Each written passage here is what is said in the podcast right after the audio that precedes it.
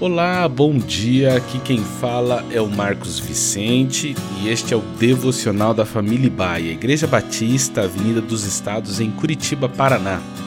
Hoje é dia 22 de abril de 2022. Durante esta semana, meditamos no tema A Mensagem da Reconciliação. A Bíblia diz que Deus reconciliou o mundo consigo mesmo e nos tornou embaixadores dessa mensagem de reconciliação. Refletimos sobre algumas maneiras de compartilharmos essa mensagem, sendo prontos para ouvir, tardios para falar e tardios para se irar.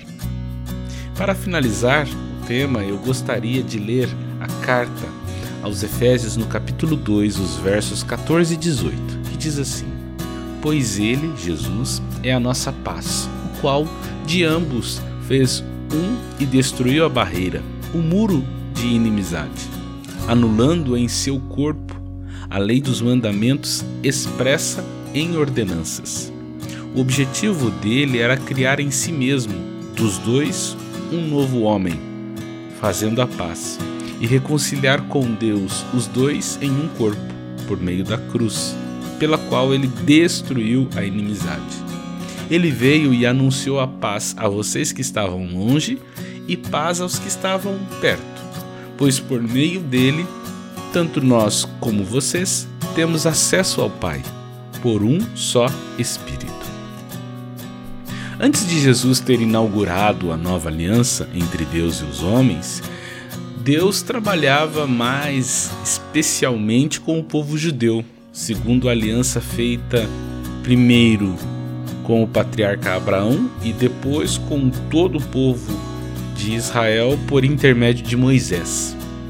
No texto que nós lemos, Paulo está escrevendo aos Efésios, que, tal como todos os gentios, ou seja, é, não judeus, eles também eram como estrangeiros, sem pertencer ao povo de Deus, tidos como separados dele e por não participarem dessa aliança com Deus, nem de Sua palavra e muito menos de Suas promessas, não poderiam ter esperança e nem expectativa alguma em relação a Deus.